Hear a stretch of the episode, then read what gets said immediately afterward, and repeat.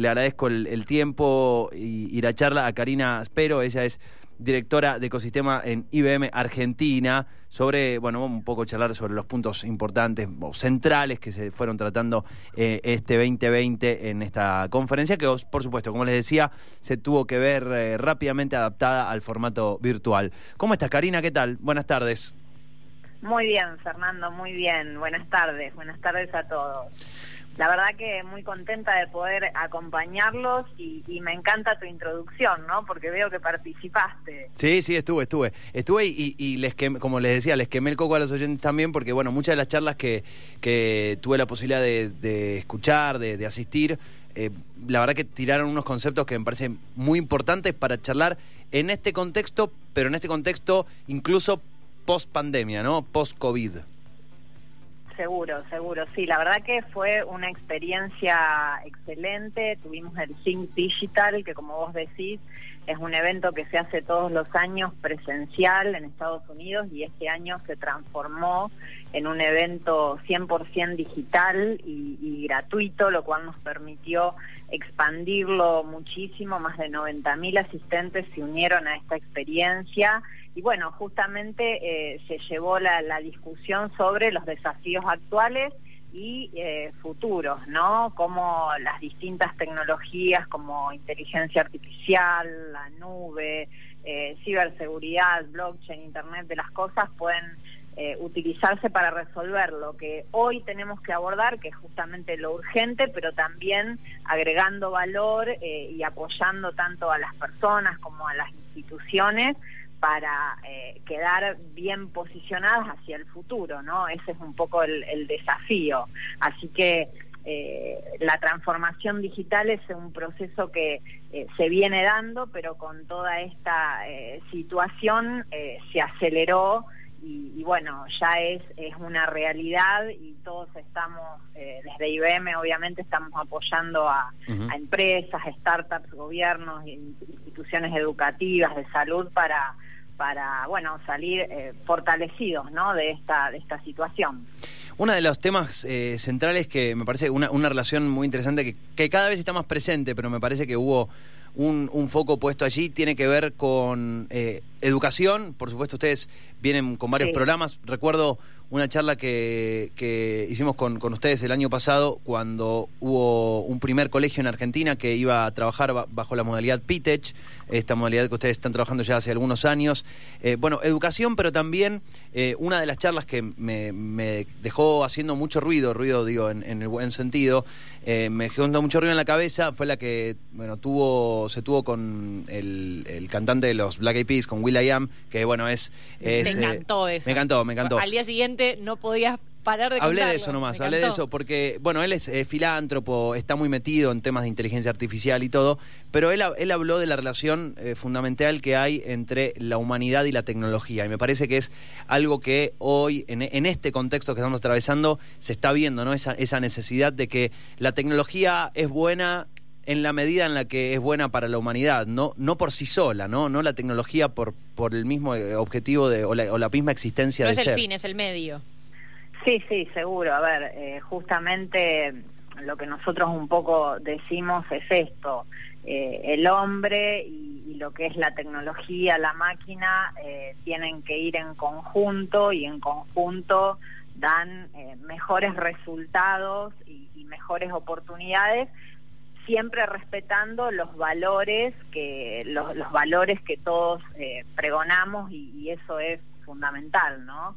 Eh, recién hablabas del tema de educación, eh, un anuncio súper, súper interesante, importante, fue la disponibilidad que, IBM está haciendo en español de, la plataforma de aprendizaje digital Open que justamente tiene que ver con esto, ¿no? Con eh, ofrecer a alumnos, profesores, eh, formación en ciberseguridad, en inteligencia artificial, en nube, entre otras cosas, y esto dirigido a eh, jóvenes de entre 14 y 20 años y educadores.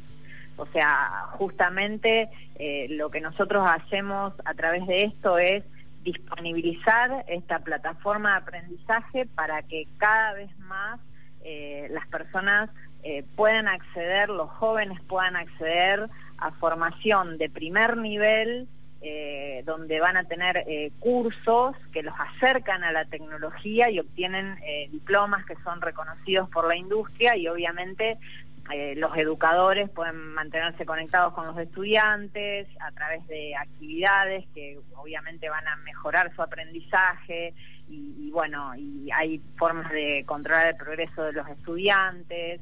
Eh, y, asignarles nuevos contenidos en función de la evolución. O sea, todo esto tiene que ver con, bueno, cómo hacemos que el hombre cada vez más, los jóvenes estén más cerca de la tecnología que ayuda de buena manera, ¿no? O sea, eh, respetando los valores que, que son los que nosotros eh, profesamos y en una sociedad en la cual tenemos que, convivir y, desarrollarnos en armonía, ¿no?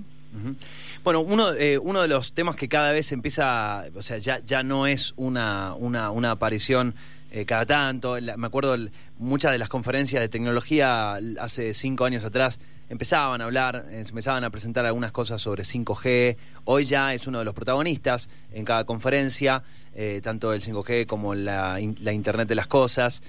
bueno, se habló mucho de 5G y también se habló mucho de, nube híbrida. Para quienes están escuchando y quienes por ahí todavía no están muy familiarizados eh, con, estas tecnologías, eh, ¿cómo, ¿cómo, nos acercamos a ellas? ¿De, qué se trata si tenemos que hacer un primer acercamiento?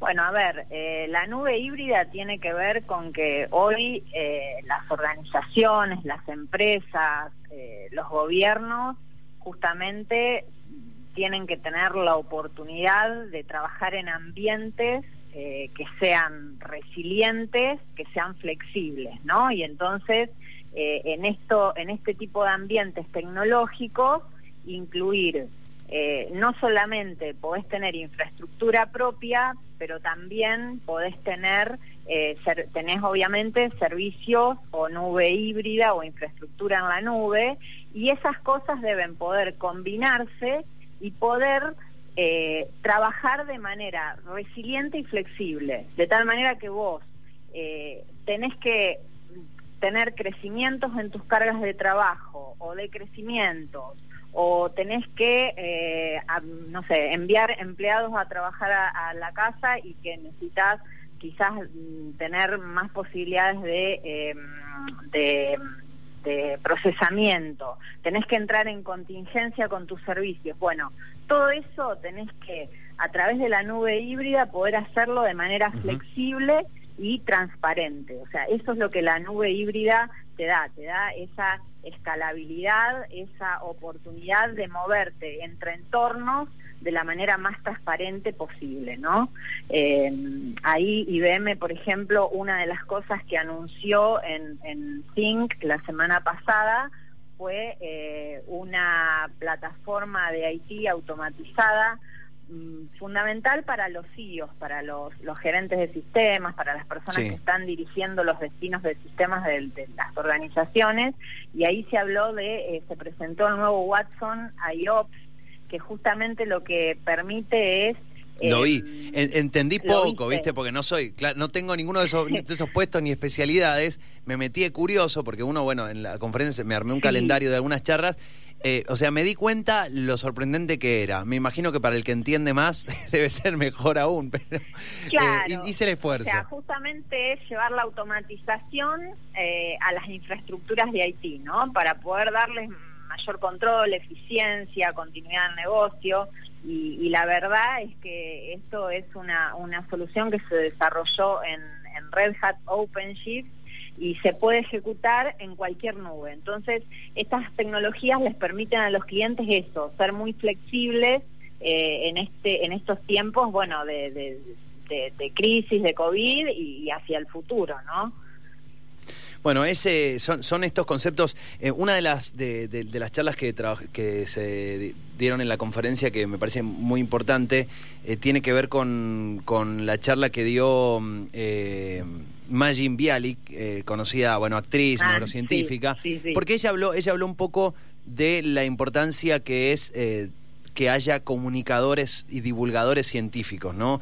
Y en este sentido eso lo, lo traspolo también y lo llevo al mismo plano, pero más de lo tecnológico. Lo importante que eh, se hable de estas cosas, que se difunda el avance tecnológico, porque lo, importante, y bueno, y un poco te, lo planteo y quiero, quiero conocer un poco también tu punto de vista y el punto de vista, bueno, de la compañía, eh, lo importante que es que estas tecnologías que se, se anuncian eh, como algo que, definitivamente cambia, cambia las metodologías, cambia los paradigmas, empiece a ser cada vez más acceso, o sea, se empieza a democratizar su acceso, ¿no? No solo para las grandes compañías, sino que hoy, por ejemplo, cuando hablamos de transformación digital, ya sabemos que es un, un proceso que desde la compañía más grande a la más chiquita, con sus diferencias de infraestructura, se pueden abordar, ¿no? Con más o menos recursos, pero todos pueden adaptarse y empezar a ir por ese camino. Bueno, me parece importante digo, el difundir todas estas cosas, el hablar de estas palabras difíciles, decir nube híbrida, 5G, Internet de las cosas, digo, palabras que por ahí no están en el vocabulario común, como no estaban en nuestro vocabulario, vocabulario común el coronavirus, y ahora está, pero bueno, para que de alguna manera se empiece a democratizar ese acceso también. Sí, sí, totalmente. Y además, eh, justamente lo que vos decís, ¿no? Eh, la nube híbrida viene a, democratizar y a permitir el acceso a, todo el mundo a estas tecnologías. Eh, nosotros, bueno, IBM tiene su IBM, la IBM Cloud, que es la nube de IBM, donde hay más de 130 servicios puestos para aprovechar por cualquiera. Eh, eh, estamos trabajando muy fuertemente eh, desde IBM, impulsando todo el ecosistema, el ecosistema emprendedor, el ecosistema de startups, nuestros asociados de negocios, y, la verdad tenemos algunos ejemplos preciosos de cosas que, estamos haciendo. por ejemplo, soluciones que en este, en este contexto de, de COVID-19 permitieron justamente eh, sumar valor y, ofrecer oportunidades en cosas muy concretas para darte algunos ejemplos eh, de cosas que podemos, digamos, tocar, ¿no? Eh, Aprender en casa es una plataforma online de educación eh, Argentina, que ofrece más de 30.000 contenidos gratuitos en español, inglés y portugués eh, para instituciones primarias y secundarias y ellos están funcionando en la, IBM Cloud aprovechando todas las potencialidades de estas tecnologías que hablábamos.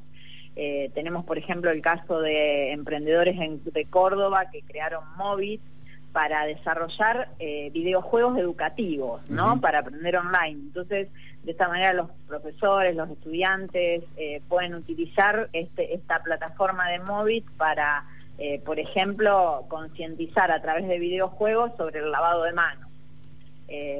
otro ejemplo, por ejemplo, todos demandamos mucha información en estos tiempos, ¿no? De la incertidumbre nos hace necesitar información eh, para comentarte eh, otro caso, Blavox es una, un, emprendimiento que desarrolló un, asistente virtual con Watson Assistant, con inteligencia artificial, que responde preguntas frecuentes sobre COVID-19.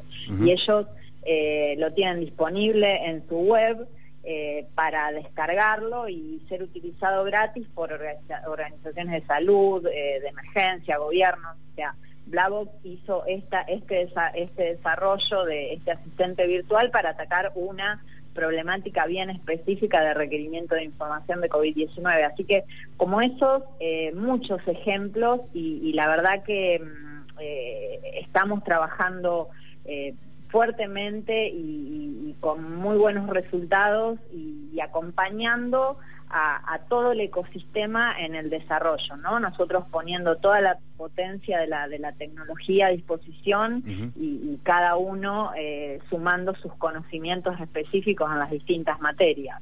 Creo que esa es la mejor conjunción, ¿no? ¿Pensás que se, eh, se, se, aceleraron procesos o se amontonaron procesos? Eh, digo, se, se, se, ganó, o sea, en, en, este momento donde había una serie de listados de objetivos para el mundo, ¿no? Cada uno en su rubro. Eh, muchas, desde algunas industrias, muchas que están obviamente paradas, destruidas, otras con una crisis eh, absoluta. Algunas industrias siguen funcionando, eh, muchas del mundo de la tecnología funcionan. Hace un rato hablábamos con un referente de la industria de los videojuegos, sigue su curso. ¿Pensás que se aceleraron procesos en este sentido? La, pandemia aceleró algunas cosas que venían con un determinado tiempo de evolución y ahora se aceleró o se amontonó la necesidad, se hizo que se pegara un poco todo? Mira, yo creo que la, pandemia lo que hizo es a, todos en forma individual y a las empresas, a las organizaciones, nos obligó a eh, desarrollar la resiliencia, ¿no? Eh, yo creo que es el concepto en el cual cada uno desde su espacio, desde, donde le toca estar, eh, está obligado a desarrollar la resiliencia en los negocios, ¿no? Para, para poder enfrentar los desafíos que cada uno eh, se le han presentado en, esta, en estas circunstancias. Entonces, eh, yo creo que eh, es como que debería, hay cosas que son urgentes, que se deben abordar ya, y cosas que, digamos, de alguna manera tenés que trabajar para estar mejor posicionado hacia el futuro, ¿no? Entonces, es una oportunidad para, para desarrollar también eh, nuevas soluciones, nuevas formas de trabajo, encontrar asociaciones que puedan beneficiar a, tu empresa, a tus clientes, eh, no solamente hoy, sino de acá a los próximos años, ¿no? Porque de alguna manera eh, estamos transitando una situación que nos va a dejar en una en una nueva realidad, ¿no?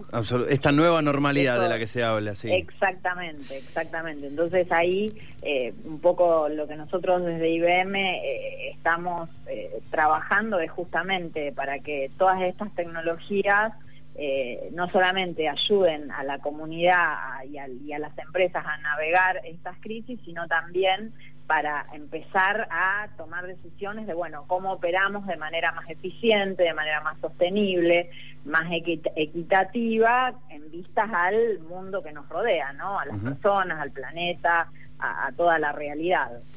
Karina, bueno, un, placer. Eh, un poco la charla. Hay muchas de las de las charlas que de las cuales a los cuales nos, referimos, de las cuales nos referimos, quiero decir, de, esta conferencia eh, anual que entiendo algunas quedaron para que se vean on demand, es decir, que se puedan volver a ver. la gran mayoría, exacto, la gran mayoría están on demand, con lo cual pueden volver a accederlas, pueden eh, verlas desde la página de Think, así que eh, eso la verdad que está muy bueno que, puedan visitarlo y recorrerlo nuevamente o acceder a charlas que no pudieron asistir antes, ¿no? Eh, Carolina, muchísimas gracias eh, por, por la charla, por un poco acercarnos a alguna de las de, las innovaciones o, facilitarnos algunas terminologías y algunos conceptos que, bueno, como poco charlábamos recién, cada vez van a ser más habituales eh, o en ámbitos más eh, más insospechados, ¿no? Y para que lo sean hay que decirlas. hay, que hablarlos más, hay que hablarlos más. Un placer. Tal cual. Bueno, gracias a ustedes, ¿eh? gracias a ustedes, un abrazo a todos. Un abrazo grande, hasta luego. Allí la palabra de Karina Spero, ella es directora de ecosistema en IBM Argentina.